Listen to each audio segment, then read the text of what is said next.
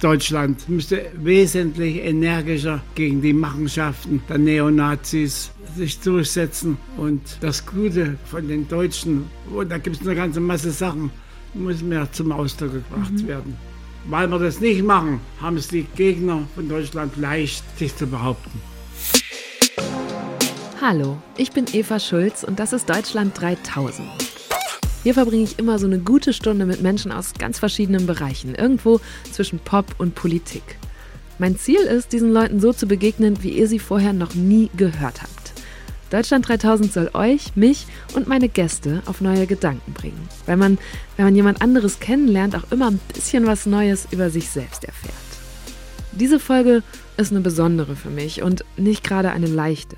Mein Gast ist Justin Sonder. Justin ist 93 Jahre alt, stammt aus Chemnitz und war als Jugendlicher fast zwei Jahre lang in Auschwitz. Er hat über 20 Familienmitglieder im Holocaust verloren, unter anderem seine Mutter. Heute ist er selbst Vater und Großvater und lebt in einem Pflegeheim in Chemnitz. Da habe ich ihn besucht und bei der Gelegenheit auch seinen Schwiegersohn kennengelernt, Herrn Klaus. Vielleicht hört ihr den auch zwischendurch mal kurz im Hintergrund nachher. Herr Klaus hat mir erzählt, dass Justin jahrzehntelang gar nicht darüber gesprochen hat, was er alles erleben und durchmachen musste. Und bis heute redet er wohl nicht gern mit seiner Familie darüber, dafür aber umso häufiger vor Schulklassen, in mehreren NS-Prozessen oder eben in Interviews, wie mit mir. Ich wollte wissen, wie es war, als jüdischer Junge in den 30er Jahren aufzuwachsen. Wann und woran hat er gemerkt, dass sich die politische Stimmung so krass veränderte? Wir haben viel über seine Erlebnisse im KZ geredet und warum er nach all dem trotzdem zurück nach Deutschland und in seine Heimatstadt wollte und da auch bis heute geblieben ist. Ich habe Justin als sehr lustigen und herzlichen alten Mann kennengelernt, auch wenn das Lachen in dieser Folge viel zu kurz kommt. Das ist sicher keine so unterhaltsam leichte Stunde wie sonst hier meistens, aber für mich ist es trotzdem auf ihre ganz eigene Art eine gute Stunde geworden und eine sehr wertvolle. Es gibt nämlich wirklich nicht mehr viele Menschen, die den Holocaust selbst erlebt haben und davon berichten können. Umso wichtiger ist es, dass wir ihnen zuhören. Also, hier ist mein Gespräch mit Justin Sonder. Wo kommen Sie gerade her? Vom Essen. Ja, jetzt gerade war Frühstück. Ja, es gab Schwarzbrot, ich lasse mir immer vier halbe geben. Aha. Und dann sage ich immer einen Hauch Marmelade bitte drauf. Auf das Brot? Ja, ja, Butter und Marmelade. Dass man so ein bisschen süß drin hat. Ja. ja das und das machen sie auch so. Das Essen ist sehr gut. Mein Nachbar am Tisch, der lässt sich früh Wurst und Fleisch und alles Mögliche geben. Das ging auch. Mhm. Aber ich bin auf Marmelade eingestellt und das mache ich auf Marmelade. Das kenne ich. Ich bin auch eher eine süße Frühstückerin. Man so. muss, ja, man muss mit so ein bisschen was Lustigem anfangen, finde ja. ich. Was Süßem. Ähm, würden Sie sagen, Sie sind hart im Nehmen? Das ist zu wenig. Sehr hart. Mhm. Also ich traue mir Sachen zu unter der Bezeichnung Selbstdisziplinierung. Das kann ich machen. Das habe ich auch in meinem Leben gemacht. Ich nehme mir was vor und sage, das muss ich erreichen, das will ich das will ich erreichen. Mhm. Und dann äh, arbeite ich danach hin. Nicht alles klappt davon abgesehen. Ne? Ja, aber. Ich bin ja kein Wundermensch. Ah. Naja, das habe ich mich schon gefragt, als ich mich mit ihrer Biografie auseinandergesetzt habe, kam mir das, der, das Wort Wundermensch schon manchmal in den Sinn. Jetzt bin ich ähm, nach Chemnitz gekommen, wo Sie geboren sind und aufgewachsen und lange ihres, ihre Großzeit Ihres Lebens gelebt haben. Wie war das hier aufzuwachsen und ein Jugendlicher zu sein und hier aufzuwachsen? Wie jede andere Jugendliche auch. Ich habe lange, Sie werden das, das Schockenproblem äh, wissen. Wenn es kalt war, sind wir Jungs in Kaufhaus joggen gegangen. Und so wie wir drinnen waren, sind wir rausgeflogen wieder. Und so wie wir draußen waren, sind wir auf den nächsten Eingang wieder rein, weil es warm war. Mhm. Und die, zum Beispiel Schallplatten wurden ohne Kopfhörer verkauft und abgespielt. Und es wurde laut. Und deshalb habe ich viele Schlager ge gelernt, mhm. weil ich zugehört habe. Mhm. So, das war und dann war bei Joggen die Rolltreppe, das gab es nur einmal in Chemnitz. Das war das Kaufhaus in Chemnitz, ne? Ja. ja. Äh, was heute, Leute sagen heute noch Schocken dazu. Mhm. Großes Unternehmen, ja. Mhm. Und dann gab es noch ein großes Kaufhaus Dietz, da kam man als Jugendlicher so gut wie nicht rein. Also sie wurden rausgeschmissen, weil sie jugendlich waren, nicht weil sie jüdisch waren? Ja, die, die waren ja selber jüdisch. Ah, okay. Und wann, wann hat sich das geändert? Wann sind Sie anders behandelt worden, weil Sie ein junger Jude waren? Hm. Ich schätze so. Vielleicht 38. Mhm. Gab es da eine Situation, die Ihnen noch im Kopf ist, wo Sie sagen, da haben Sie es zum ersten Mal gemerkt? Ja, es gab eine. Ich war sehr guter Sportler. Mhm. Und Welche Sportart? Na, viel, Alles? Egal. Okay. Hm. Ich habe den, den, was alle Jungs und Mädels gemacht haben, springen, äh, laufen, Dreikampf, glaube ich, hieß mhm. es. Ja. Und dann äh, gehörte ich zur Fußballmannschaft der Klasse und das Spiel war, ging verloren. Gegen, wir haben es bis zum Endspiel gebracht, aber wir haben verloren. Und da kam der Direktor der Schule, Krause hieß er, oder Krause, in Nazi-Uniform. Mhm. Und, die, und die siegreiche Mannschaft hat ihren zweifachen Torschützen auf die Schulter gehoben und so wollten wir zur Siegerehrung. Da rief einer aus unserer Mannschaft, wir haben auch einen Torschützen. Das war mhm. ich an mhm. dem Tag. Auch auf die Schultern. Das ist bei Jugendlichen, ja, bei Kindern, das waren wir waren ja Kinder. Ja. Und der Direktor kam und hat gesagt, ihr Blödmänner oder so ähnlich. Also er hat, hat uns ausgeschimpft oder die Leute ausgeschimpft, dass sie ein, ein, ein jüdisches Kind auf den Schultern tragen. Aber der hat mich belegt mhm. als Direktor. Fürchterlich, ich habe geweint. Also so, das war die erste Sache, ich habe meiner Mutter erzählt. Du Mistschwein, du, also Ausdrücke von einem Direktor. Der Schuldirektor hat es seinen Schüler genannt. Ja, wow. so fürchterlich. Ich habe nie bin ich beleidigt worden. Ich war in der Klasse wie die anderen auch.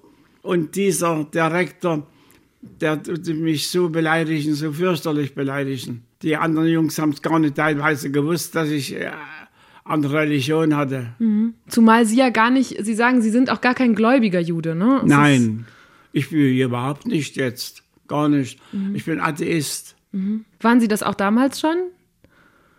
Ich ja. Und die Eltern waren, wie sagt man dazu, drei, drei Tage Juden. Es gibt doch bei den Christen nebenbei gesagt. Ja. Ja, also sie sind zu den sogenannten hohen Feiertagen, haben sie die Synagoge aufgesucht. Mhm. Und ich bin mit und bin aber nicht rein. Mhm. Ich verstand, ich bin draußen rumgehuppt mit den anderen Jungs und Mädels im Garten. Und, und wie wurde Ihnen damals vermittelt, warum Sie dann so behandelt wurden, obwohl Sie nicht mal daran geglaubt haben? Und das, also es ja, war ja gar nicht vermittelt. Ich habe in der Lindenstraße gewohnt, mhm. vis-à-vis -vis von Kaufhaus Schocken und habe die sogenannte, überhaupt, die Pogromnacht hautnah miterlebt. Ich habe alles gehört und gesehen und, und habe meine Eltern geweckt im Schlafzimmer und habe gesagt, auf der Straße ist was los und die Schaufensterscheiben sind klirren von Schockens. Mhm. Ich weiß, und mein Vater ist auf die Straße gegangen und kam schnell wieder zurück und sagte, in Chemnitz ist der Teufel los, wirklich. Alle jüdischen Geschäfte sind zerstört, geplündert. Die Synagoge auf dem Kassberg soll brennen. Ja, mhm. also das war meine Konfrontation für mich. Und dann war es gar nicht so viel später, dass sie selber verhaftet wurden, ne? Und in ein Die Lager Eltern gebracht. waren schon weg. Die Eltern waren schon weg. Und ich habe mit einem anderen Jungen ein Zimmer, eine Bodenkammer. Es war unsere Wohnung. Und meine Mutter hat mir, bevor sie weggegangen ist, gesagt: Geh du dorthin. Das sind gute Leute oder was weiß ich was. Und der eine davon war Butterhändler oder was. Und der war Nazi. Mhm. Der hat das Parteiabzeichen der Nazis gehabt. Und zu dem sind Sie dann hin? Und meine Mutter sagt, der ist trotzdem gut. Ich habe ja keine Marken mehr gehabt. Das war mhm. ja alles auf, mhm. auf, auf Lebensmittelmarken. Mhm. Und ich, es gab, ich habe nur eine Marke bekommen. Das war Brot. Die anderen habe ich nicht mehr gekriegt.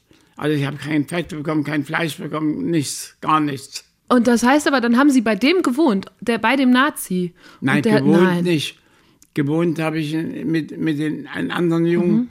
ähnliches Schicksal. Wir haben in einer Bodenkammer, mhm. das war unsere Wohnung. Mhm. Und eingeladen sind wir worden von Chemnitzer Frauen, die gesagt haben, er soll mal Sonntag kommen. Es machen grüne Gläser und ich schlachte den Hasen. Oder, ja, das war geil. Die haben Sie dann so durchgebracht noch. Ja, Und dann erinnern Sie sich aber, wenn ich das richtig gelesen habe, auch noch sehr genau an den Tag, an dem Sie dann geholt wurden. das war ganz früh am Morgen. Und wie war das? Ich bin um 6 Uhr, er durfte ich nicht das Haus verlassen. Ich wollte zur Arbeit gehen, in den Rüstungsbetrieb irgendwie.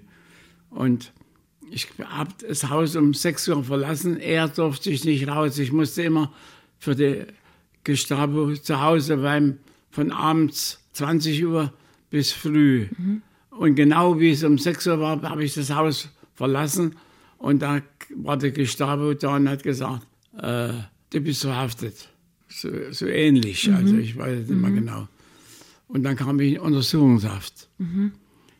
Hartmannstraße. Und in, in dieser Zelle waren ein paar, waren schon ein paar Erwachsene. Wie alt waren Sie? Das war, Sie waren 18. 17. 17. Ich war 17 und dann bin ich im Waggon, Güterwagen, äh, Güterzug.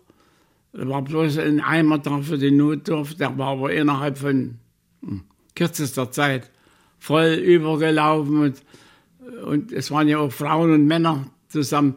Und wenn, ähm, da haben wir eine Decke davor gehalten, wenn die Frauen äh, so. Und dann kam aus, alles aussteigen. Ich habe von, von dem Wort Auschwitz nie was gehört. Ich habe den Namen nicht mal gewusst. Justin konnte damals nicht wissen, dass er an einem der schlimmsten Orte in der Geschichte der Menschheit gelandet war. Das Grauen, das in Verbindung mit Auschwitz heute so fest in unseren Köpfen verankert ist, war damals noch weitgehend unbekannt. Bis heute kann man nicht genau sagen, wie viele Menschen in Auschwitz umgebracht wurden. Die Schätzungen belaufen sich auf 1,1 bis 1,5 Millionen. 90 Prozent der Gefangenen waren Juden, die aus ganz Europa in Güterzügen dorthin gebracht wurden. Und Justin hat bei seiner Ankunft zum Glück schnell gecheckt, wie er sich davor retten konnte, direkt aussortiert und ermordet zu werden. Und dann äh, einzeln vortreten, Namen nennen und Beruf. Und dann habe ich zugehört und dann habe ich mitgekriegt, wenn einer gesagt hat, äh, handwerklichen Beruf, das war eine kleine Gruppe. Und da bin ich vor Hacken zusammen, 17 Jahre Monteur. Haben sie geflunkert? Naja, halb und halb. Ich war 17, das stimmt. und, und Monteur, ja. Aber ich habe Lampen montiert Okay. und, und keine. Und weil ich so aufgetreten bin, hast du noch Verwandte in Deutschland? Ich sage, ja. Wer ist das? Meine Tante. Wo wohnt die? In Chemnitz. Swindel. Gab's Ich gar hatte nicht. keine Verwandten mehr. Aber die war sehr nett, die Frau. Und da habe ich so, Also es gab jemanden, an den sie gedacht haben. ja. Und da hat er gesagt, du schreibst deiner Tante, dass du gut angekommen bist. Also gab mir eine Karte. Mhm. Und wenn ich eine Karte kriege, nachts um 12 Uhr, Ja, die biegt sich doch. Das ja ging natürlich. gar nicht. Ja. Und da hat er gesagt, du schreibst doch auf dem Rücken, die Karte muss weg. Da hat der spätere Häftling auf dem Rücken des SS-Offiziers geschrieben, ich diktiere, hat er gesagt. Bin gut im Arbeitslager Monowitz angekommen. Monowitz war Außenlager von Auschwitz, also Auschwitz III oder so nannte sich das. Ja. Und die Karte ist angekommen. Und weil die Karte angekommen ist, habe ich dann auch mal ein Päckchen bekommen von meinem Kinderarzt. Ah, das heißt, es Der- gab eine Verbindung nach Hause Der sozusagen. Kinderarzt, Reiter, nee, oder Ritter oder Reiter, da, ich weiß mir den Namen, wieder schon wieder entfallen. Manchmal fällt es mir schnell ein. Ja, und der hat mir was reingeschickt ins Lager und das ist auch ausgehändigt worden. Und das heißt, die wollten damals, dass sie eine Karte schreiben, um so den Eindruck zu erwecken, ja, Ich dem. Justin, dem geht's gut. Ja, ich sollte die Karte schreiben. Er hat ja diktiert. Ja. Bin gut im Arbeitslager Ja, ja. Monowitz angekommen. Aber das wusste man damals noch nicht, was nein. da abgeht. Und nein, sie nein, wussten überhaupt nicht, wo sie sind. Nein. Und sie haben so eine Nummer bekommen. Das ist auch was, was es, glaube ich, nur in Auschwitz gegeben hat, oder? Das gab es nur in Auschwitz. Also Häftlingsnummer gab es überall. Ja, aber Ja, aber dass ich die jetzt sehen kann. Ja. äh, Und da habe ich, so dumm wie ich war, so jung wie ich war, so dumm war ich. Ich habe während der, der SS das gemacht hat, habe ich gesagt, das wird noch mein Rentenausweis. Und da bin ich an Ort und Stelle zusammengeschlagen worden. Weil sie einen dummen Spruch gemacht und, und der haben. NSS hat gesagt, von wegen Rentenausweis, durch die Esse gehst du. Das haben die da schon gesagt. Ja, aber ich habe es nicht geglaubt. Esse ist ein althochdeutsches Wort für Schornstein oder ein Schmiedefeuer. In Auschwitz wurden Menschen vergast und verbrannt. Vor allem Frauen, Kinder und alte Menschen ereilte dieses Schicksal oft schon direkt nach ihrer Ankunft. Und sie ahnten gar nichts davon, weil ihnen gesagt wurde, sie würden bloß duschen gehen. Den Toten wurden Goldzähne rausgebrochen und die Haare abgeschnitten. Anschließend wurden ihre Leichen verbrannt. Schätzungen gehen davon aus, dass über 900.000 Menschen auf diese Art getötet wurden. Ich habe das nicht geglaubt, durch die Esse gehst du. Was haben Sie denn geglaubt? Was dachten Gar Sie nicht, denn zu ich dem Zeitpunkt? Eingesperrt. So. Und, und irgendwann wieder raus? Oder ja, was war das? Ja, Wissen Sie die Nummer auswendig? natürlich. Wer Nämlich? kann die je vergessen? 105, 027, die kannte ich in ein paar Sprachen. Mhm. Weil immer äh, Heft, Mithäftlinge äh, Funktion hatten und die haben die Lunge verlangt. Schon wegen, wenn man was zu essen äh, oder Brot bekommen haben, musste ja das aufgeschrieben werden. Stopp, Jünsch, Servette, ich Polnisch kannte ich nicht mehr richtig. Aber ich kannte die, die Nummern. Das heißt, Sie wurden auch gar nicht mehr Justin genannt, sondern nur noch bei der Nummer? Oder gab es auch noch Menschen, die Name war Schall und Rauch. War gar nicht mehr. Nur noch die Nummer spielte eine Rolle. Mhm. Ja, meistens äh, Polnisch. Also die Hauptsprache war im Lager Deutsch und Polnisch. Und der Vorteil der Holländer und der Deutschen war, wir verstanden mehr als, als schlecht Jiddisch. Äh, konnten aber nicht sprechen. Also ich konnte nicht sprechen und der Holländer und die Holländer auch nicht, aber sie, wir verstanden es gut. Es waren so Das ist dem Deutschen ja sehr Deutsch, nahe. dem genau. Altdeutsch. Ja. Ja. Und wie muss ich mir das vorstellen? Gab es einen Alltag im Lager? Und falls ja, wie sah der aus? 6 Uhr wecken, Und dann? notdürftig.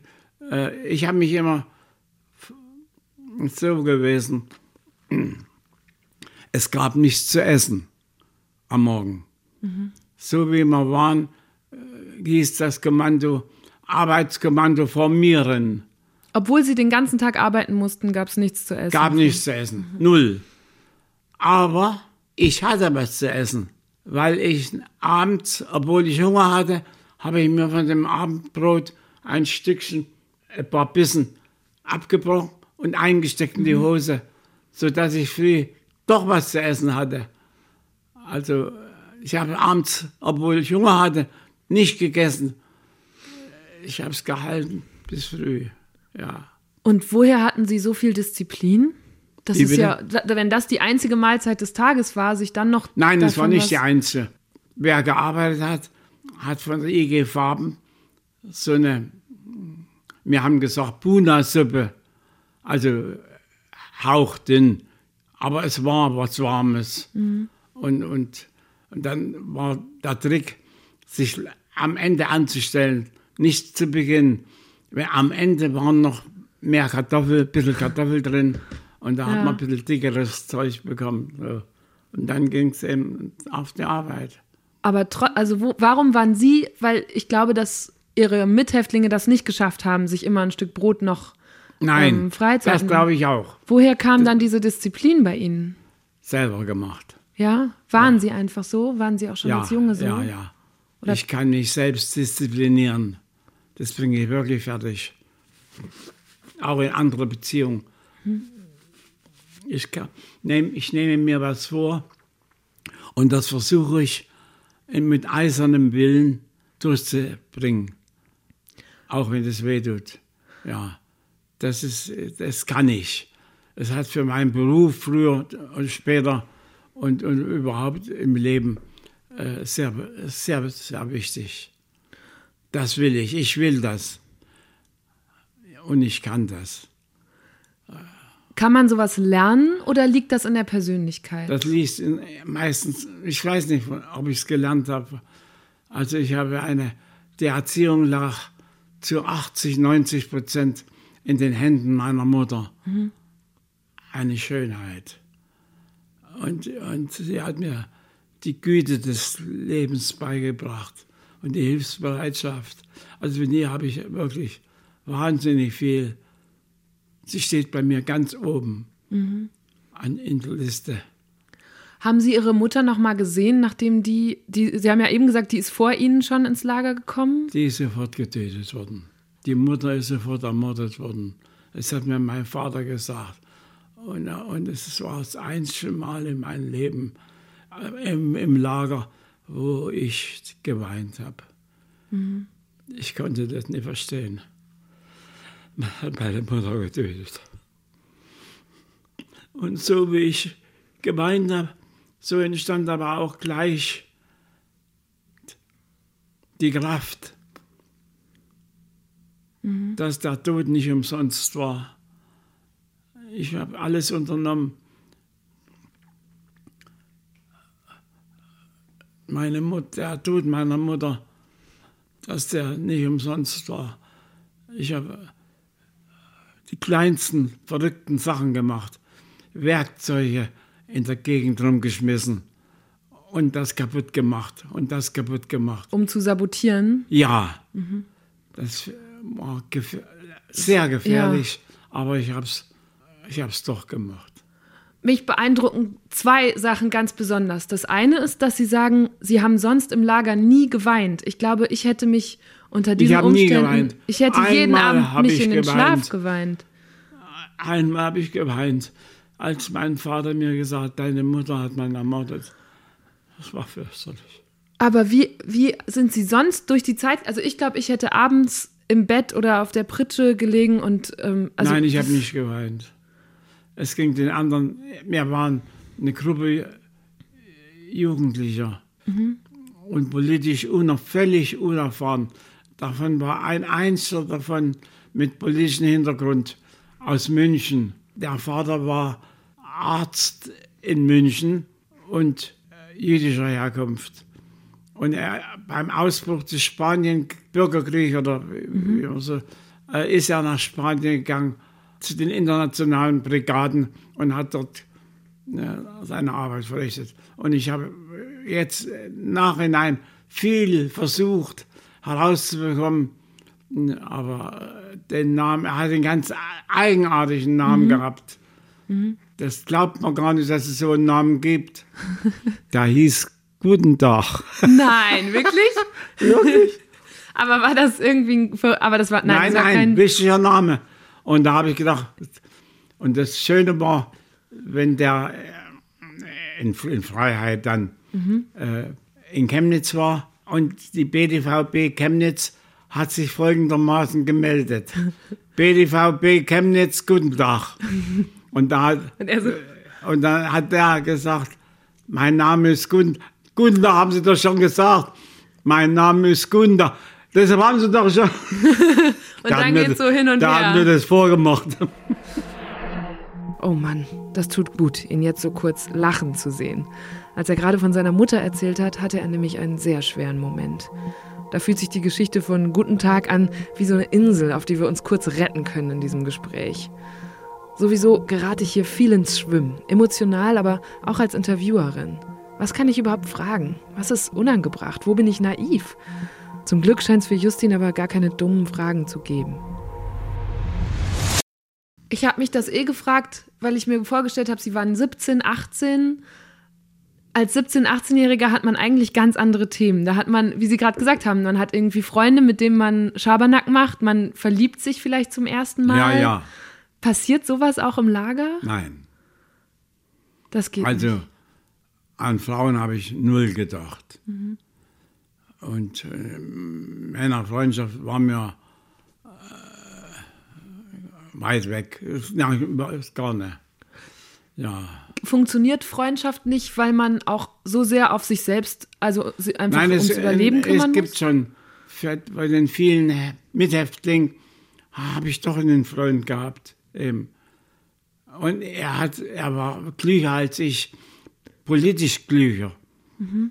Ich habe mal zu ihm gesagt auf dem Weg äh, zur Arbeit oder von der Arbeit zurück. Das ist doch wie im alten Ägypten, habe ich gesagt, die Sklavenarbeit.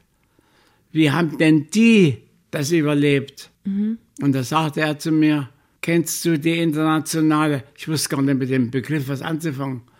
Ich sage, was soll denn das bedeuten, die internationale? Das ist ein Kampflied der Arbeiterklasse. Das kenne ich nicht, habe ich gesagt. Mhm. Und er sagt, ich sing dir mal oder ich spreche dir mal vor. Und dann sagt er ein paar Sätze und ich sage, das ist es. Genau das ist es.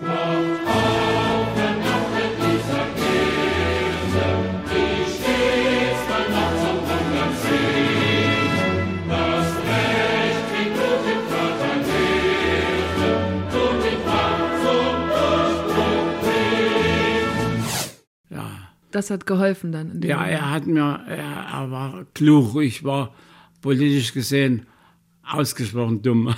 Oder ich wusste, wie die anderen auch. Mhm. Nur er war aus der Reihe getanzt. Er ist dann nach München gegangen, war Hochschullehrer in Leipzig. Hm. Also ein ja. kluger Junge. Wann, wann und wie haben Sie mitbekommen, dass im Lager Leute ermordet wurden? Ich habe es gesehen, abends. Und zwar ging das so vor sich, wenn wir abends einmarschiert sind und es, stellt, und es war einer auf einer Tonne, der stand auf der Tonne und hat uns zugerufen. Das musste er. Hurra, ich bin wieder da. Hurra. Und da haben wir gedacht, ach Gott, jetzt dauert es wieder länger, bis wir was zu essen bekommen. Warum? Also der war instruiert worden, das zu rufen? Der musste von der SS aus das rufen. Hurra, ich bin wieder da. Und auf dem Appellplatz war schon ein Galgen errichtet. Und, und dann hat man ihn, äh, hat man den Stuhl, wo er drauf stand, oder den Schemel weggeschoben und dann, also ich habe etliche Mal äh, erlebt, dass Menschen äh, ermordet worden sind durch Galgen. Mhm. Und einmal sind wir ins Lager einmarschiert und es stand niemand vor dem Tore. Aber auf dem Appellplatz war ein Galgen errichtet. Und dann hat man äh, einen Junge unter den Galgen gestellt und die Schlinge um den Hals. Und der Junge war, glaube ich, äh, ich kann es nicht mehr genau sagen, entweder neun oder elf. Und der ein hat kind. während eines Fliegeralarms hat er was gestohlen, ein Stückchen Brot. Und da stand er mit der Schlinge um den Hals auf dem Appellplatz. Und äh, bevor das Kommando kam, dass er ermordet werden sollte, hat er ein Wort gerufen, was in allen Sprachen fast gleich ist. Sein letztes Wort war ganz leise, wir haben es aber alle gehört, Mama. Und dann ist er in den Tod gegangen. Fürchterlich. Also wir waren so viel gewöhnt. Und dann sind wir, ich weiß es genau, in die Blöcke zurückgelaufen. Und, und, und in uns war das letzte Wort mhm. die Mama. Das, ist, das war schlimm.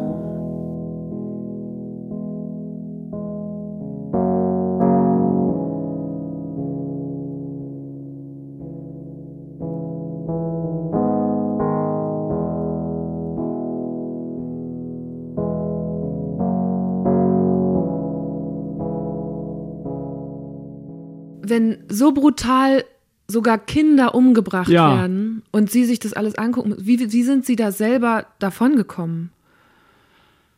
Ja, ich habe Glück gehabt. Ich sage, ich habe am ersten Tag einen Kommunisten kennengelernt aus Chemnitz. Der hat gerufen von beiden. Sind von den neuen welche aus, aus Chemnitz dabei? Hm. Ich habe nicht reagiert. Aber ein, einer aus Leipzig hat gesagt, doch, in Chemnitzer müssen wir haben. Da hat er gerufen, wo ist denn der Chemnitzer? Und da habe ich gesagt, hier, ich bin der aus Chemnitz. Wie heißt denn du? Da habe ich einen Namen genannt, kannte er nicht. Mhm. Mein Vater war ja kein Kommunist. Mhm. Mein Vater war SPD-Mann. Zwar im Widerstand, aber SPD. Und der hat mich unterstützt. Der hat gesagt, frierst du? Das war das Erste, was er gesagt hat. Und da habe ich gesagt, ja, hier ist, ist ja Schnee und, und Polen und Kälte. Und da hat er sich ausgezogen und hat mir ein Hemd oder eine oder Jacke, nee, Jacke nicht, ein Hemd nicht, wie eine Weste oder etwas. Also ich hatte, ich war schon privilegiert, mhm. weil ich von ihm schon was bekommen habe. Und dann hat er gesagt, ich bin stellvertretender Cabo. Wenn ich machen kann, kommst du in unser Kommando. Mhm. So. Und der Cabo war Beruf, die Nazis sagten dazu Berufsverbrecher. Diesen äh, Ausdruck gibt es im Recht natürlich nicht. Mhm. Es gibt keine Berufsverbrecher. Mhm. Aber wir hatten ja alle Winkel. Und von außen konntest du schon sehen, wer ist das. Wer roten Winkel hatte, das waren politische Häftlinge. Mhm. Der hatte aber einen grünen Winkel, wo die Nazis sagten, Berufsverbrecher. Nein, das war, ein Verbrecher, aber ja, der war aus Dresden. Mit Winkeln meint Justin so farbige Dreiecke aus Stoff, die zur Kennzeichnung auf die Kleidung der Gefangenen genäht wurden. Es gab unterschiedliche Farben und auch immer einen Buchstaben für das jeweilige Herkunftsland. Der einfache grüne Winkel stand für kriminell, der rote für politisch. Und von den Kriminellen dienten einige als Kapos. Das waren Gefangene, die als Aufseher gegenüber ihren Mitgefangenen eingesetzt wurden und sich selbst das Leben im Lager ein bisschen leichter machen konnten, solange sie die SS-Leute zufriedenstellten. Viele Kapus drangsalierten ihre Mithäftlinge mit äußerster Brutalität. Der Max, der mich in das Kommando gebracht hat, der Stellvertreter, hat gesagt, ich bin wieder, wieder, wieder Cabo hieß, pass mal auf, hier, jetzt sind wir schon drei Sachsen. Hier ist noch, ich stell dir mal den, den Kleinen hier vor. Und wenn der mal mit der Schaufel steht, den trittst du nicht in den Arsch. Hast du gehört? Und das, ja, mach ich. Ja, und so brauche ich, ich, ich musste nicht schuften wie ein Verrückter. Er hat mir ja nicht mehr nicht getan. Den anderen hat er zusammengehauen. Ach, und die Signalsprache war von beiden 18. Wenn die Zahl 18 auftauchte, genannt wurde und die setzte sich sturmmäßig fort mhm. von einem Kommando zum anderen, 18, 18, wurde gearbeitet. Und dieser Max sagte, los, Rapotti, Rapotti, Rapotti. Und wenn der SS-Mann vorbei war, Leute, wieder langsam arbeiten mhm. oder gar nicht arbeiten. Mhm. Ja. Aber ich, Sie haben gerade gesagt, Sie mussten nicht arbeiten wie ein oder schuften wie ein Verrückter. Ich glaube, das mussten Sie schon, oder? Also das sind ja Verhältnisse. Naja, in dem, La in dem ja. Kommando, wo ich war, ja. da ging mir es nicht schlecht. Mhm. Also gemessen an, an den anderen. Wenn Justin sagt, dass es ihm nicht schlecht ging, dann passiert in meinem Kopf so reflexhaft, dass ich denke, oh, dann war es vielleicht doch nicht so schlimm. Aber das war's. Sein Schwiegersohn, der die ganze Zeit im Hintergrund sitzt, hat mir nach dem Gespräch beim Abschied gesagt, man muss es wirklich gesehen haben. Man muss nach Auschwitz fahren und es sehen, um zu begreifen, wie schlimm es war. Als im Januar 1945 die russische Armee weiter vorrückte, sollte das Lager evakuiert werden. Im tiefsten Winter wurden über 55.000 schwache, stark abgemagerte Häftlinge auf die sogenannten Todesmärsche geschickt. Justin war insgesamt 14 Wochen unterwegs. In Kohle- und Viehwaggons, aber auch viel zu Fuß. Zum Teil waren Märsche von 79 Kilometern dabei und das ohne warme Kleidung oder richtiges Schuhwerk. Die insgesamt über 1000 Kilometer lange Strecke führte ihn vom KZ Auschwitz III Monowitz über die Konzentrationslager Gleiwitz, Mauthausen, Sachsenhausen und Flossenbürg bis schließlich in das Dorf Wetterfeld in Bayern, wo er von den Amerikanern befreit wurde. Wie erinnern Sie sich an den Tag, an dem alles vorbei war? Das war im April 1945 in einem kleinen Dörflein in Bayern. Mhm. Weil da war Auschwitz ja sogar schon evakuiert, aber das wussten Sie nicht. Ja, wir sind schon gelaufen. Mhm. Wir sind gelaufen und dann. Ach, das ist so fürchterlich. Wer nicht laufen konnte, wurde erschossen. Und wer gehumpelt hat, hat der SS ihn angepackt und außer der Kolonne ge geschubst. Und weil er draußen war, ist er erschossen worden. Das sind die Todes, sogenannten Todesmärsche. Mhm. Ja. Ist das auch dann bei, ich habe mir die Route angeguckt, sie sind unheimlich lang gelaufen. Durch heute sind es, glaube ich, drei verschiedene Länder. ist es da Leuten um ihn rum passiert, die rausgerissen wurden? Ja, ja, Wissen Sie noch? ja. Die, Massenhaft. Das war kein Einzelfall. Massenhaft. und Sie konnten aber laufen, wochenlang. Ich konnte laufen, ja. Da ist die Disziplin wieder. Ich konnte laufen, aber ich wusste, es musste ja irgendwo hingehen.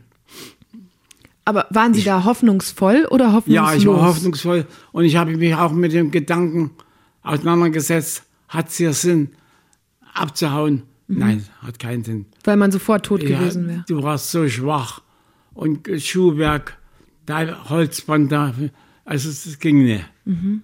Ja, also das war, konnte ich vergessen. Das ging überhaupt nicht. Und dann gab es einen Tag, einen normalen Tag in Anführungsstrichen auf diesem Marsch, an dem der aber auf einmal vorbei war. Oder? An dem sie befreit wurden. Befre befreit wurde ich in einem Haus, ich, ach, es fällt mir wieder was. ist,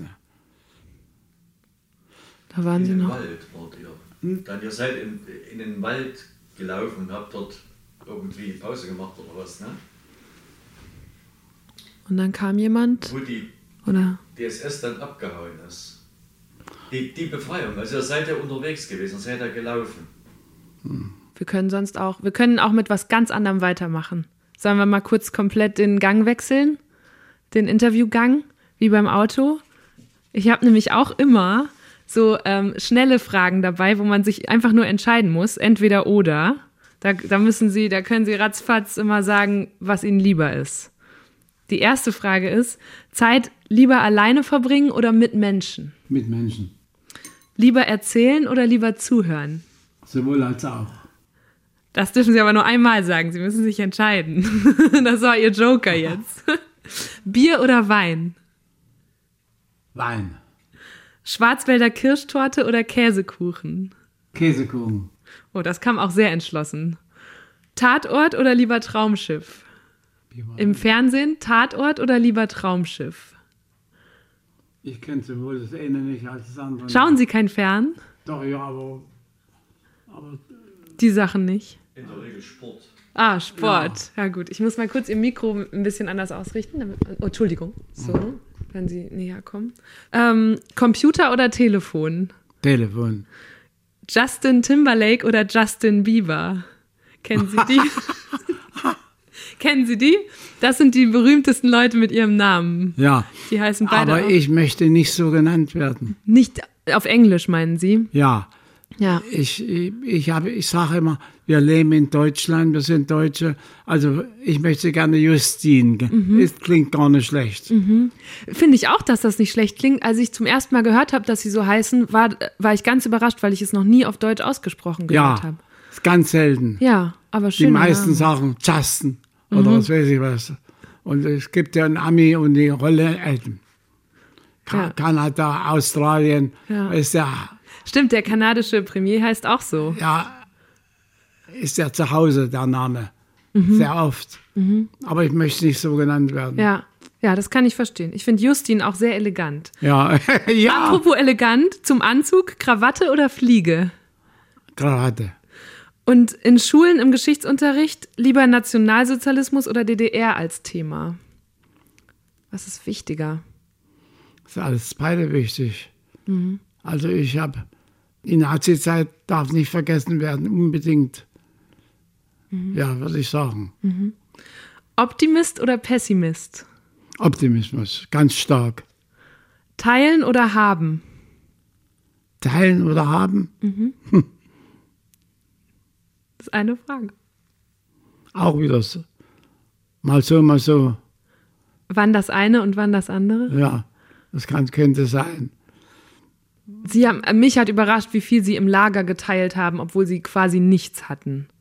Sie haben irgendwann mal so eine extra Kelle bekommen und haben selbst die noch geteilt mit Ihren Mithäftlingen. Wie war das gehört. bitte? Ich habe diese Geschichte gehört, dass Sie eine extra Kelle bekommen haben von dieser Suppe und selbst die noch geteilt haben mit Ihren Mithäftlingen.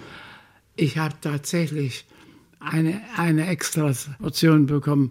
Wie ist denn das? Ach, ich war Jugendlicher.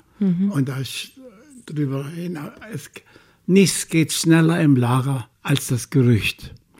auf dem Wege zum Appellplatz am Sonntag kam das Gerücht auf, heute müssen nicht alle arbeiten gehen. Da habe ich für mich gesagt, da bist du dabei. Mhm. Und das Kommando Arbeitskolonnen formieren blieb aus, sondern man wurde abgezählt und es sollte hinausgehen. Es war ein regnerischer Tag.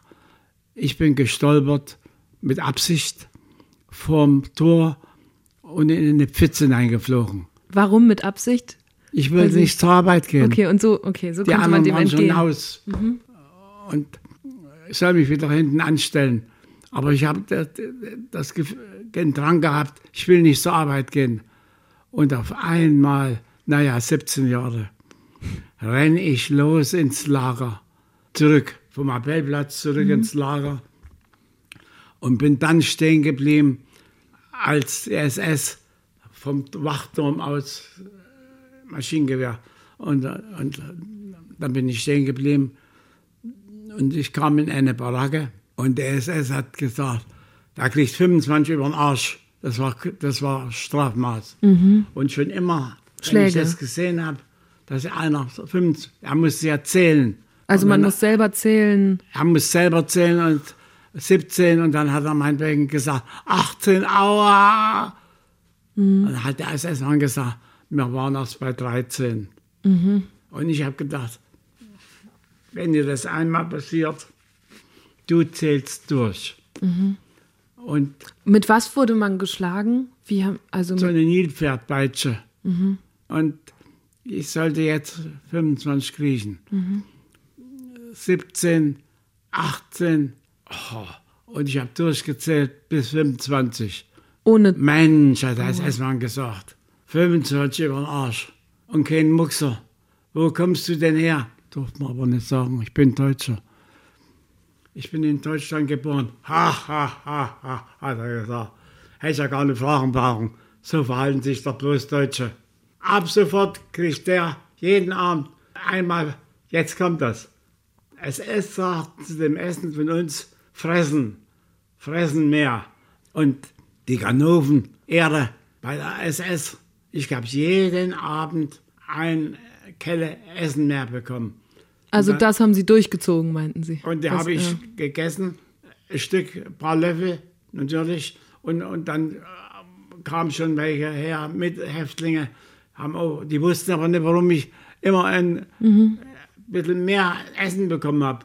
Das war der Grund. Gab es da dann auch wieder Gerüchte, warum sie mehr Essen bekommen haben? Nein, Aber- gar nicht. Aber das ist ja, also erstens finde ich stark, dass sie es geteilt haben. Ja, sicher. Und dann finde ich aber interessant, was Sie gerade erzählt haben. Sie durften nicht sagen, dass Sie Deutscher sind, weil Sie Jude waren und Ja, das ja. nicht. Ja, ja. Und gleichzeitig kommt dann aber der SS-Mann und sagt, ja, das ist ein Deutscher, der schreit nicht, wenn er schlägt. Ja, ja. Das ist ja eine Die- diese- komplette dieses- Doppelmoral. Ja. Ja, so verhält sich nur ein Deutscher, hat er gesagt. Ja. So verhält sich nur ein Deutscher. Das ist eigentlich der, der Grund, okay, darf ich dann jetzt wieder raus? Oder? Dann, dann hätte er sie ja auch eigentlich gleich wieder rauslassen können, wenn sie ein Deutscher Ach sind. nee, da, da, da war, zu, war zu schwach. Ich war ja bei etlichen Kriegsverbrecherprozessen Zeuge. Mhm. Das mit dem Jungen habe ich natürlich immer gebracht. Es war so erschütternd fürs Gericht, dass die äh, Vorsitzende des Gerichts einmal zu, gesagt hat, nach dieser Zeugenvernehmung, Herr Sonder, wir müssen eine Pause machen. Ich kann selber nicht mehr. Mhm. Das hat mich so aufgeregt Das, was Sie gesagt haben. Das fand ich auch spannend, als ich gehört habe, dass Sie bei mehreren von diesen Prozessen waren, Ja. hunderte Kilometer gefahren sind, in schon sehr hohem Alter, das ist ja erst wenige Jahre her. Warum? Warum? Und auch, Sie, Sie haben, glaube ich, in Ihrem Leben auch schon über 500 Termine in Schulen gemacht. Jetzt reden Sie Ja. mit mir, Sie müssen Deshalb immer bin ich Ehrenbürger. wieder... Das ist der Grund. Aber Sie machen es ja nicht, um Ehrenbürger zu werden. Sie müssen Nein, immer gar wieder nicht in diese gar Erinnerung nicht dran rein. gedacht.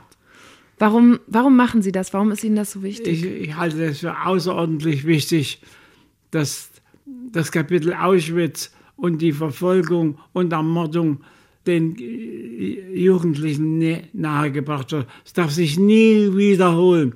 Ein zweites Auschwitz darf es nicht geben. Das wäre der Untergang. Und, wir, und ich appelliere an die Schüler, Deutschland ist ein sehr schönes Land. nicht bloß mit Hochgebirge, sondern auch mit großen Flüssen und so weiter. Wir wollen äh, dieses Deutschland erhalten. Und, und ich sage dazu, dass jeder neue Krieg mit den Waffen des Alten beginnt. Mhm. Und der Alte hat diesmal der Zweite Weltkrieg mit dem Abwurf von Atombomben auf Hiroshima und Nagasaki geendet. Und so würde der neue Krieg anfangen. Mhm. Und das wäre der Untergang. Das geht nicht. Also wir müssen das alles machen. Unisono sage ich, auch die Eltern sind an dem Ganzen, äh, nehme ich an, nicht schuld. Mhm. Ja. Ähm, wenn Sie sagen, Deutschland ist ein schönes Land, dann finde ich das sehr bewegend, weil Sie alles Recht hätten zu sagen, Scheiß auf Deutschland. Nein, nein, nein, nein. Ich will da nicht wieder nein, hin. Nein. Warum, warum wollten Sie nicht nach Israel oder Frankreich oder in die Staaten? Mich gar nicht in warum nicht? Das ging schon, ich will Ihnen sagen, im Lager los. Im Lager, ich war, ich kannte ja viele Jugendliche. Die meisten, alle wollten frei werden. Das mhm. ist ja mhm, logisch. Mhm. Und die einen waren religiös und, und hatten gesagt, wir wollen nach, Israel gab es ja nicht. Palästina. Palästina. Ja. ja, wollen nach Palästina. Und ich gehörte aber zu einer Gruppe deutscher Jungs, die gesagt haben, äh, wir wollen nach, nach Deutschland zurück und, und versuchen zu studieren. Wir wollen das nachholen, aber wir wollen ein anderes Deutschland, ein besseres Deutschland, ein gutes Deutschland aufbauen. Wir wollen dabei sein. Das haben wir auch gemacht. Und ja. Und woher kam diese Motivation? Die Deutschen haben ihnen ja, das Schlimmste auch. angetan. Äh, ich habe an Deutschland geglaubt, an, guten, an das gute Deutschland habe ich geglaubt. Ich liebte das Deutschland, das Gute, mhm. das Ehrliche, Liebenswerte. Das war wichtig für mich und für die andere Gruppe. Wir waren ja eine richtige Gruppe, Jungs, mhm. ohne politischen Hintergrund. Also das kannte ich gar nicht. Wie war das nach Chemnitz zurückzukommen, in ihre Heimatstadt und da dann fand, was passiert, wenn man aus Auschwitz oder aus dem Todesmarsch befreit wird? Wer kümmert sich dann um einen? Niemand. Was, wie haben Sie in einen Alltag Null. zurückgefunden? Ich, in Bayern habe ich mich verabschiedet von einem französischen Junge. Ich habe die ganze Zeit den Namen gewusst. Was? Aber und jetzt und dann hat er gesagt, Chester, was willst du in diesem Verbrecherland? Komm mit mir nach Paris, mhm. dort geht es dir gut. Du hast nichts in Deutschland mehr. Ich sage, ich will zurück in meine Heimatstadt. Vielleicht treffe ich jemand. Vielleicht ist da doch jemand überlebt, den ich kannte. Und dann haben, haben, haben uns umarmt, er hat geweint. Und ich bin dann tagelang gelaufen. Und dann war ich in Chemnitz. Ihr Vater war auch da schon dabei, den hatten Sie gefunden, ne? Der das Vater, heißt, den gab's. Das war ganz toll. Ich bin, es war Hof. Mhm, in, in, in, Bayern. Hof äh, haben die Amis uns versorgt und ich habe äh, halb Englisch, was ich noch wusste, äh, äh gesagt, dass wir Hunger haben. Und die Amis, oh, sorry, sorry, und, und, und, und sich entschuldigt. Und ich habe ihnen gezeigt, dass ich in, in, Auschwitz war. Mhm. Ich, ich war Häftling, habe ich gesagt. Also versucht in Englisch mhm. das noch zu bringen. Und Concentration Camp ans Number. Also so, ja. oh, sorry, sorry. Und da haben sich bald über, ach, ich habe einen Ausweis bekommen. Mhm leider, ich weiß nicht mehr, wo er ist. Ja, und da stand dann, äh, ihm ist jede Unterstützung zu gewähren in, in drei, vier Sprachen. Mhm. Auch Russisch nebenbei gesagt. Und da, das heißt, da haben Sie in den ersten Tagen was zu essen bekommen, haben ja. neue Kleidung bekommen, ja, solche ja. Dinge. Ja, ja. Und den Vater wieder getroffen beim Essen. Und Vater wieder. Das war ja nur eine, eine Sensation. Mhm. Der Vater kam aus Dachau.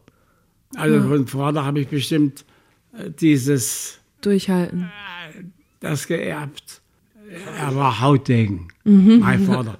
Ich habe ihn gesehen, wie er sich ausgezogen hat, in Main gesprungen ist und ins andere Ufer geschwommen. Mhm. In Ihrer Jugend hatten Sie das gesehen? Ich habe es gesehen, ja. ja. Und, und dann wieder zurück.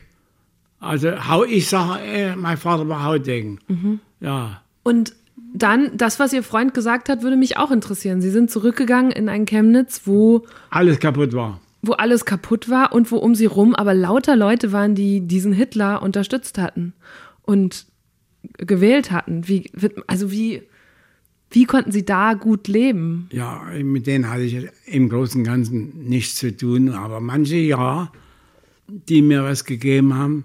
Mhm. Und zu einem wollte ich mich bedanken, der war bei der bei Nazis, der mir trotzdem was gegeben hat. Und der Laden war, also es war Ruine. Und dann stand ein Schild dort, wo die Frau anzutreffen war. Und da bin ich zu der Frau hingegangen und ich habe gesagt, ich bin wieder da. Ich möchte mich bedanken. Wo ist denn Ihr Mann? Und da hat sie gesagt, beim Einmarsch der Russen hat er sich erschossen. Ich sage, nur weil er Nazi war. Ich hätte für ihn gut gesprochen, habe ich gesagt. Er war doch trotzdem auch als Nazi noch, äh, hat mir doch hat mir Unterstützung gegeben und alles Mögliche. Also ich habe mich, das hat mich geärgert. Schade. Aber hatten Sie gar keinen Groll oder Ärger? Sie hatten jedes Recht gehabt. Ja, Groll, Groll. Natürlich hatte ich gegen diese Gestapo-Leute die hätte ich gejagt. Und, und, und ich, ich habe mich auch gleich bereit erklärt, äh, beim, wenn, wenn äh, Prozess war. Mhm. Und ich, hab, ich wusste noch, der hat äh, Frauen geschlagen und der hat das gemacht. Da, da, da habe ich gesagt, Moment, so war es nicht. Ja, das habe ich gemacht. Das haben ja auch andere nicht gemacht. Mhm. Die haben nicht die Kraft gehabt, die wollten das nicht. Mhm. Aber ich ja. Ich war bei drei, mindestens, ich glaube, bei drei Prozessen war ich äh, Zeuge in diesem Prozess. Ja. Haben Sie diese Menschen dann auch wieder getroffen? Das waren ja zum Teil ihre, die Wachmänner, die Sie beaufsichtigt haben in Auschwitz. Nein, die, von da habe ich niemand. Okay, aber dann ein, auch nicht ein, beim ein, Prozess. Doch, Man aber ich kan erkannte dich. Mhm. Das, der eine war äh, Wachmann in Auschwitz und und dann habe ich da, dazu beigetragen, dass der Wachmann zu diesem Mordprozess dazugehört. Denn ohne dem wäre Auschwitz nicht möglich gewesen, mhm. wenn ich eine Postenkette rings um das Lager war, Tag und Nacht. Gibt einem das Genugtuung, wenn so jemand bestraft wird oder was? Äh, Genugtuung, ich weiß nicht, ob das richtige Wort ist. Gerechtigkeit. Mhm. Besser. Mhm. Ja, ich fand das äh, wichtig dass die Täter, diese fürchterlichen Täter, es geht, geht ja nicht um einen Mord, auch nicht um zehn Morde, sondern es sind ja Zahlen, da, da, das glaubt man ja gar ja. nicht. Ja. Die, ich habe, als ich jetzt nochmal nachschauen wollte, habe ich gesehen, dass man bei Auschwitz immer noch nicht genauer sagen kann als zwischen 1,1 und 1,5 Millionen Jawohl. Todesopfer. Jawohl. Da, alleine das, das ist eine Varianz von 400.000. Also das ist in, in so ein paar Jahre dauern noch und dann glaubt man dann nicht, nicht mehr, dass es so viele Menschen ermordet worden sind. Naja, ich hoffe sehr, dass man das noch glaubt, weil zum Beispiel wir jetzt dieses Gespräch geführt haben. Naja. Dafür ist das ja sehr wertvoll, was Sie ja. machen.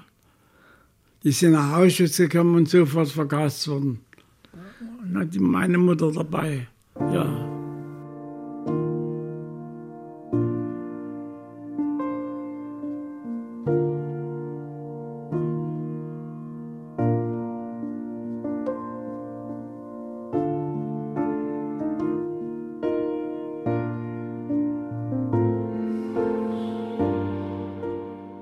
Sie haben ganz schön viel aus sich gemacht. Sie sind Polizist geworden nachher. Das hat mich ich, überrascht, diese Berufswahl. Ich wollte im Beruf vergleichen. Aber an Polizist habe ich nicht gedacht.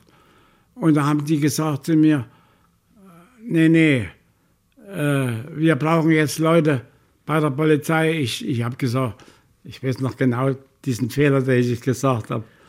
Ich sage, ich wollte einen richtigen Beruf haben. Polizei ist auch ein Beruf. Menschenskinder.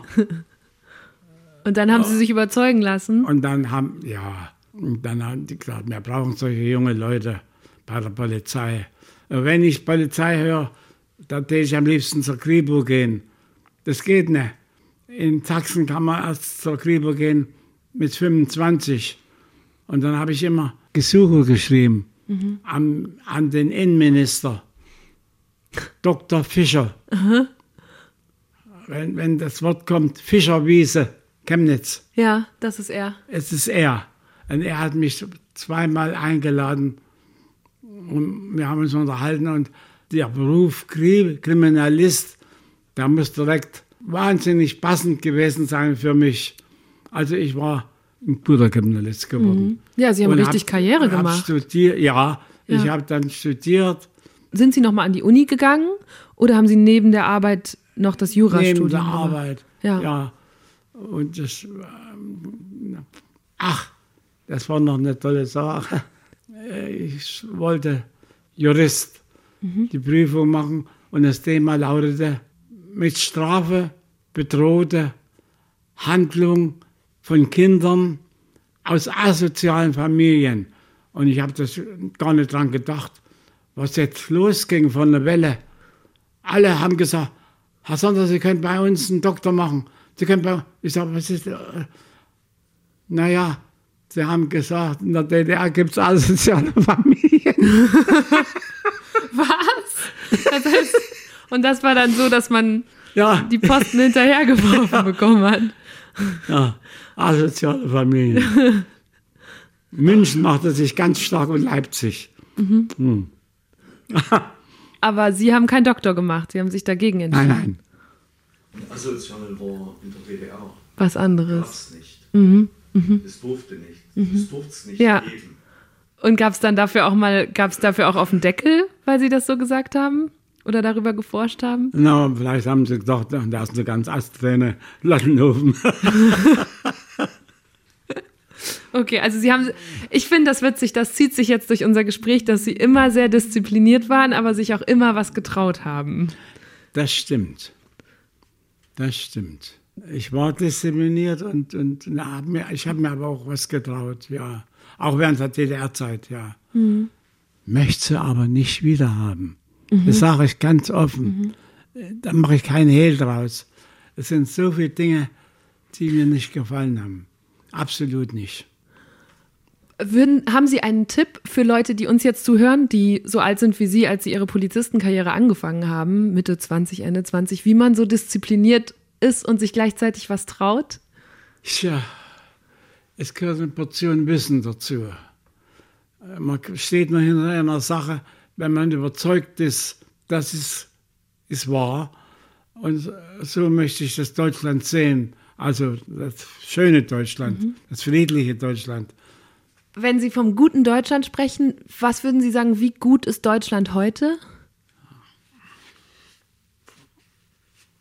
Es könnte besser sein. Inwiefern?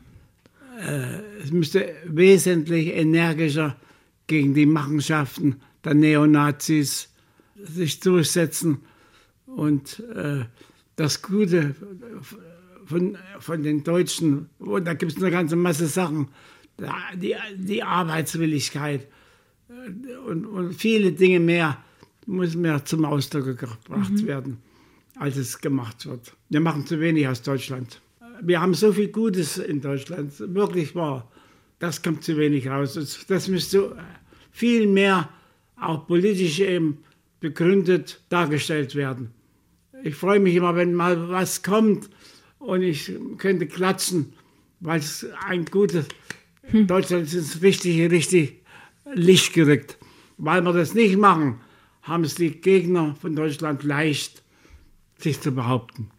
Oder sich zu versuchen zu behaupten. Und also schaffen sie ja auch teilweise. Mhm ziemlich genau vor einem Jahr gab es da gab es solche Bilder ja auch hier in Chemnitz. Ne? Da gab es Proteste, nachdem ein Mann gestorben war. Wie ging es Ihnen damals, als auf einmal hier rechte, rechte Leute marschierten? Ich weiß gar nicht, das weiß ich. Entweder war ich weg oder, oder krank oder was. Wie war das? Du warst zu dem Zeitpunkt gar nicht da, du warst im Krankenhaus. Mhm. Ich war im Krankenhaus, ja, mhm. stimmt. Er hatte einen Schlaganfall ja. ah. Mhm. Aber ähm, Sie haben gehört, was damals vor sich ging, dass es auch dann zum Beispiel ähm, es gibt hier ein jüdisches Restaurant, das dann angegriffen Shalom. wurde. Genau.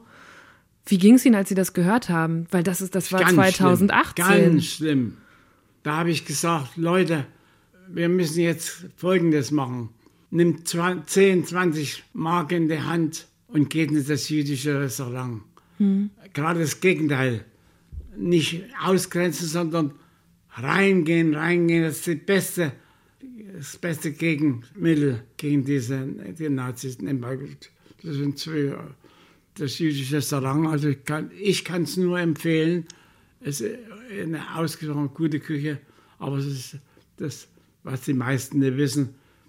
Der eine ist mit einer Katholikin verheiratet. und also es ist völlig international oder, oder religiös gesehen. Ja. Können Sie als jemand, der in Chemnitz schon geboren ist und wie ich am Anfang gesagt habe, einen Großteil seines Lebens verbracht hat, mir erklären, warum es immer wieder in Ostdeutschland passiert, dass wir sowas sehen wie Pegida oder eben die Ausschreitungen im letzten Jahr oder jetzt am 1. Mai gab es in Plauen rechtsradikale Märsche. Wie, wie erklären Sie sich das? Genau das, was ich vorhin versucht habe anzudeuten. Das Gute wird zu wenig in den Mittelpunkt gerückt. Wir müssen bestrebt sein, Deutschland die guten, die guten Seiten, und der hat eine ganze Masse gute Seiten, das muss gebracht werden, wir bringen es nicht. Das ärgert mich sehr. Wir bringen es nicht. Und wenn wir es nicht bringen, bringt der Gegner, die Feinde Deutschlands, äh, kommen auf die, in, die- äh, erscheinen in den Mittelpunkt und machen was. Das ist ein Riesenfehler. Auch die, die Politik, diese politischen äh, Leute machen das viel zu wenig. Die Frau Merkel ist eine sehr kluge Frau. Sie macht nicht alles richtig, aber sie ist eine kluge Frau und sie muss die guten Seiten Deutschlands äh, wesentlich mehr, wesentlich mehr bringen.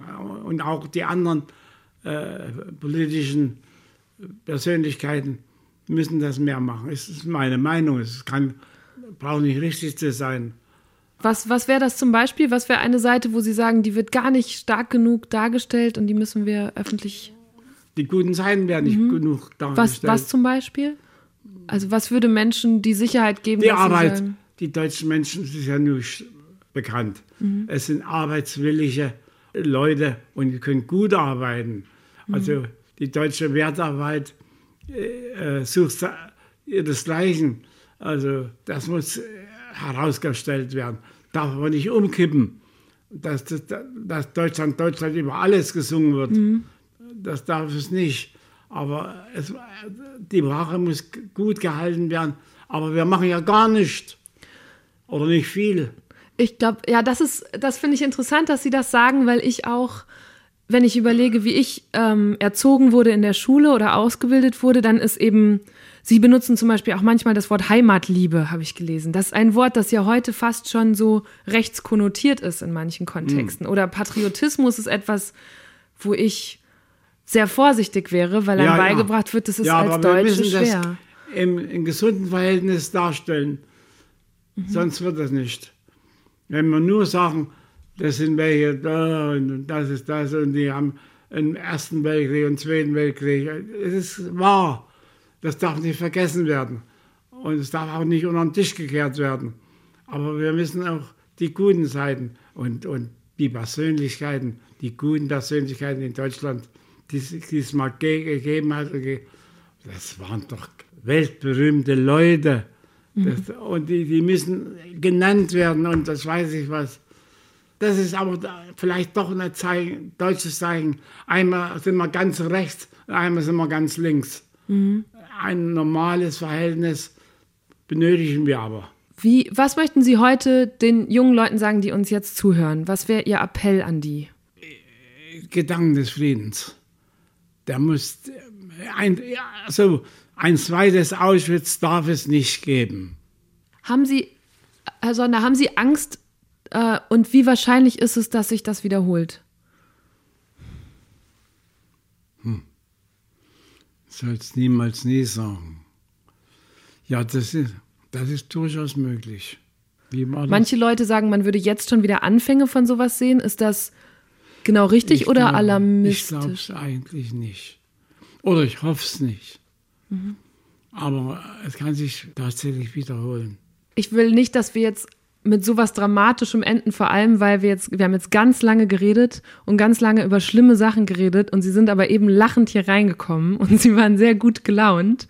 Ja. Ähm, und sie sind, glaube ich, ein sehr gut gelaunter Mensch eigentlich. Ich, ja, das stimmt. Ich bin von Haus aus äh, ein lustiger Mensch. Insgesamt. Ich kann über Witze lachen, ich kann auch über Geschehnisse, die sich gerade umgekehrt gestaltet haben, kann ich lachen. Und ich nütze es so manchmal als schlagfertig. Und ich denke, meine Kinder haben meine Tochter, wenn ich das erzählen soll. ja. Was? Was? Eine lustige Geschichte Lehrerin. zum Schluss finde ich gut. Sie war Lehrerin mhm. und ist von einer Schülerin, jetzt sage ich mal so, ordinär Aha. beleidigt worden. Mhm. Und da hat sie gesagt, also sie ist beleidigt worden, du Alte. Mhm. Und da hat sie gesagt, das Alte nimmt sie zurück. und da habe ich gesagt, hast du das wirklich gesagt? Sagte ja.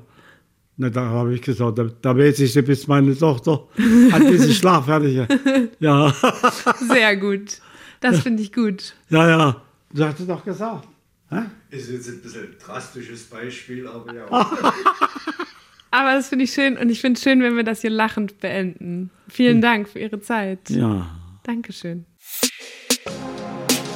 Ich habe Justin dann noch gefragt, wie alt er gerne werden will.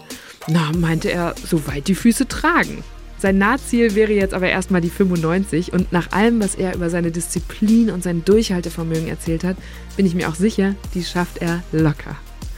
Ich freue mich jedenfalls sehr und Justin sicher auch, dass ihr diese Folge bis zum Ende gehört habt, obwohl es wirklich keine leichte war. Mir ging es aber auch so, schon während des Gesprächs, als ich auch immer wieder auf diese tätowierte Häftlingsnummer auf seinem Arm gucken musste. Ich glaube, wir müssen diese Geschichten hören. Wir müssen sie kennen, wir müssen sie weitererzählen, damit sie sich niemals wiederholen. Auch und gerade, wo die Überlebenden jetzt immer weniger werden. Deshalb freue ich mich besonders, wenn ihr diese Folge euren Familien oder Freunden schickt und mit ihnen darüber redet. Und falls ihr mehr über Justin wissen wollt, packe ich euch ein paar Links in die Show Notes zu dieser Folge. Unter anderem war er nämlich auch schon in einem Video von Deutschland 3000 zu sehen. Ich bin Eva Schulz. Ihr findet mich und Deutschland 3000 auf Facebook, Instagram und überall, wo es Podcasts gibt. Neue Folgen gibt es da jeden Mittwoch und für die ganz Ungeduldigen jetzt sogar schon immer Dienstagabends vorab in der ARD Audiothek. Also bis nächste Woche. Macht's gut. Deutschland 3000 ist ein Podcast von 1Live, Bremen Next, Das Ding, Fritz vom RBB, MDR Sputnik, Enjoy, Puls, UFM, Unser Ding und Funk.